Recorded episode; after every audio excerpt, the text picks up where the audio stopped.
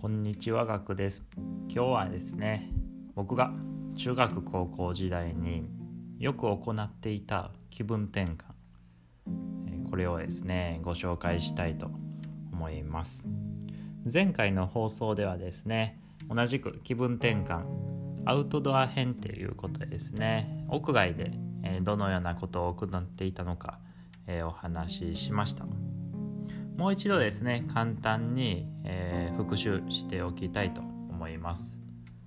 まあ、前回の放送でお話しした勉強の気分転換アウトドア編、まあ、これ3つ、えー、紹介したんですけどもこれがですね散歩サイクリング生き物観察ということですね。特に散歩するとですねえ頭の中がすっきりしますしまたね新しいアイデアが湧いたりして、えー、おすすめですよ今も続けてますよという話をしました。で2つ目のサイクリングはですねこれは、えー、受験生の時にですね、まあ、親からロードバイクを買ってもらってですね、え、土曜日日曜日は、え昼過ぎに1時間2時間汗をかく程度の運動をしていました。という話をしました。で最後の3つ目ですね。生き物観察。これはですね、まあ、僕が小さい頃からずっと自然が好きだったっていうのもあるんですが毎日ですね、えー、自然を観察していて小さな発見がたくさんあるんですよね。でそれで新しいことを知るのが楽しくて毎日毎日えポジティブな気持ちで生きることができたよというお話でした。はいさて、え今回はですね、えー、勉強中の気分転換インドア編ということですね。屋内でどのようなことを行っていたのか見ていきたいと思います。まずはですねざっくり、え概要をつかんでおきましょう。3つね、え今回も3つ紹介したいと思います。まず1つ目整理整頓ですね、まあ、これだけでね、えー、部屋が片付いて書類も片付いていいことばっかりです。気持ちもすっきりします。で2つ目、えー、運動、えー、筋トレということですね。まあ筋トレはですねあまり、えー、そこまで激しいものではなくて、まあ、血流を良くする肩こりを解消するそのような目的で行っていました。また運動もですね、まあ、どちらかというと体操みたいなもんですね。特にですね高校生の時、えー、大学受験生の時はですねラジオ体操をですね、えー、かけていました。で3つ目がですね、えー、僕の部屋、えー、2階にあったので1階に降りて、えー、食卓の周りダイニングテーブルの周りをぐるぐる歩くということですね。これら3つですねそれではですね順番に、えー、詳しく見ていきたいと思います。まず1つ目ですね。1つ目が整理整頓する、えー、ということです。僕はですね小学校の頃からずっとですねあの宿題は遊ぶ前に終わらせる。で次の日に、えー、持っていく持ち物はもう寝る前に全て揃えておく、ねえー、きっちりとね、えー、しつけされていました。他にもですね出した椅子は元に戻すとかあるいは靴はですね脱いだ靴はかかとを揃える、まあ、このようなことはですねしっかり、えー、教育されてたのかなと思います。でこの影響でですね割と綺麗好きになってしまったんですよね。まあこれが親親も綺麗好きっていうのもあるかもしれないんですけども僕もですね綺麗好きな子供に育ってしまってでそれで整理整頓するのが楽しいってそういう風に、えー、感じたんですよね。でそれでですね、えー、整理整頓が好き楽しいっていうことですんでもう勉強の合間に整理整頓好きなことをやればいいじゃんっていうふうに思ってですねで中学高校になるにつれてですねプリントどんどん溜まってきますんでそれらをですねファイルに閉じたりえ仕分けしたりしてですね、えどんどんどんどん片付けていました。まあ、つまりですね、整理整頓する、これ何がいいかっていうとですね、もう勉強の気分転換にもなるし、あとプリントの整理されることで頭も整理されて、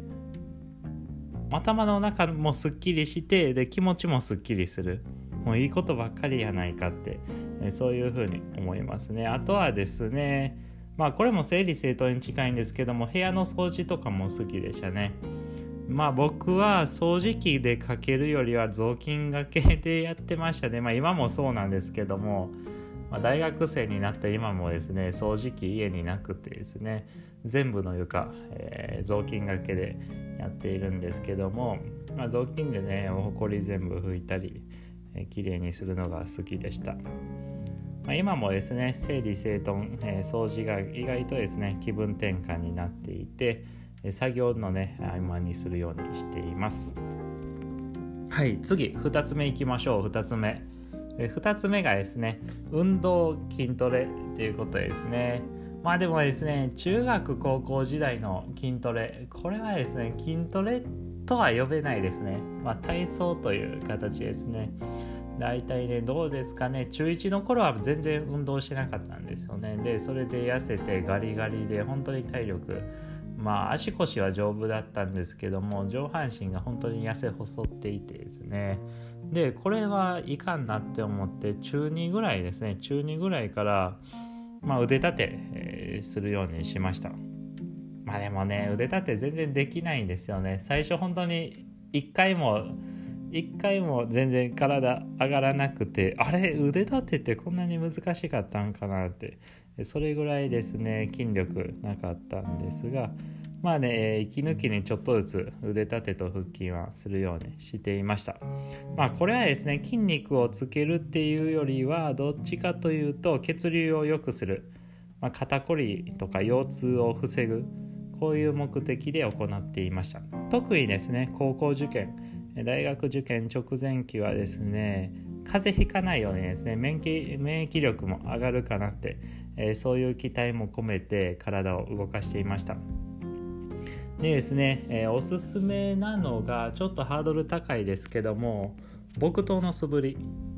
これ意外とおすすめですね、えー、僕は高校生に入ってから、えー、木刀の素振りを始めました。なんで木刀か、えー、気になるかなと思うんですけどもこれはですね父親がですね実は剣道の先生もしていたんですよね。地元で、え、地元の子供に剣道を教えてた。ということでですね父親が僕とたくさん持っているわけなんですよ。市内もいっぱいあるんですけど僕ともいっぱい持っていてですね。でそれで余ってる僕ともらってですね、えー、勉強の合間に素振りするようにしました。まあこれで何が良かったかなって思うとですねまあ腕周り腕の筋肉鍛えられたのもあるんですけども一番良かったのは精神が安定したかなって思いますね。ちょうどね思春期でやはりまあ精神僕はあまり切れたりはしないんですけども割とまあ不安になったりそういうことありますよね。でそういう時に僕との素振りしているとまあどんどんどんどん心が、えー、のえ、整っていくのかなって、え、そういうふうに感じました。でちなみにですね今は何やってるかっていうとですね主にえ、懸垂をしています。ドアのね枠にドア枠に設置できる懸垂バーを買ってきてでそれでですね毎日毎日、え、懸垂するようにしています、まあ、この辺りの動画はですね YouTube の方に、え、出していますんでそちら、えご覧ください。で最後へですねちょっと長くなりましたが最後3つ目いきましょう。3つ目がですねこれちょっと変わってるんですけども食卓の周りをぐるぐる歩く。ということですね。もうこれはですね、もう小学校、幼稚園の頃からかな、ずっと、これはまあ癖というか僕の特性だったかもしれないんですけども、何かあったらもう食卓の周りですね、ご飯を食べる大きなテーブルの周りぐるぐる、えー、歩いてましたね。で、それが、その癖が抜けなくって、中学生高校生になってもずっとぐるぐる歩いてますね。ね今もですね今も時々帰省するとですね何か気づいたら食卓の周りぐるぐる回ってるなってもう母さんから呆れられてあんたいくつまでぐるぐる歩いてんのって言われますけども何かぐるぐる歩くとですねやはり運動に運動になると言いますか血行が良くなるんですよね。でそれが心地よくってですね。で他にもですね歩くことによってですね頭の中がやっぱり整理されていくんですよね。いっぱいね、えー、勉強すると頭の中ごちゃごちゃになるんですがで休憩時間にですねちょっと、えー、体を動かす歩くことによってものすごく、えー、すっきりしたんでするんですよね。まあ、例えるとですねシャワー浴びたぐらいすっきりするんじゃないかなって思います。ですんでね今、えー、一人暮らししてる時はアパートなので歩く場所がないわけですよね。で歩く場所がないので外で、え、散歩しているんですけどもやっぱり歩くという動作がですね頭の整理に、えー、役立っているのかなというふうに感じます。はい今回もですね、え、最後までお聴きいただきありがとうございました。もう一度ですね、え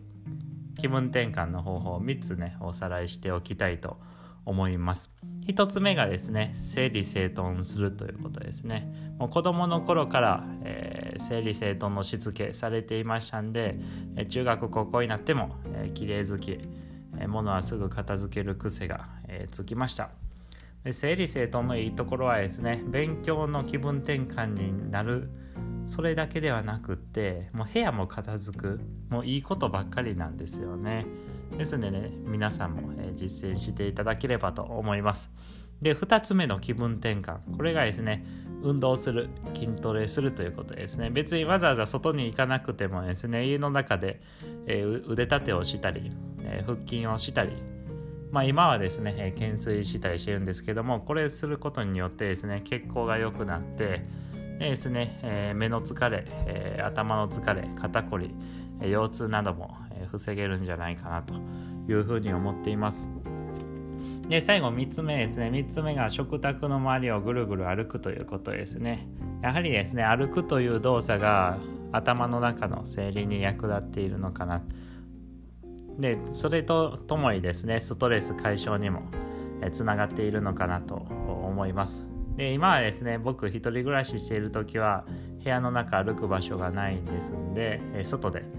散歩するようにしています以上がですね僕の勉強中の気分転換インドア編っていうことですね3つご紹介しましたいかがでしたでしょうかまたですね、コメント、ご相談ある方はですね、お気軽に送っていただければと思います。アカウント持ってないよという方はですね、えー、ブログの記事の下からお願いします。こちらはですね、匿名で、えー、お送りすることもできますんでね、お気兼ねなく、送っていただければ幸いです。またですね、いただいたご質問、ご相談はですね、ブログ記事などで、え紹介、え回答を差し上げたいと思いますので、よろしくお願いします。はい、それでは、え、次回の放送でお会いしましょう。以上、ガクでした。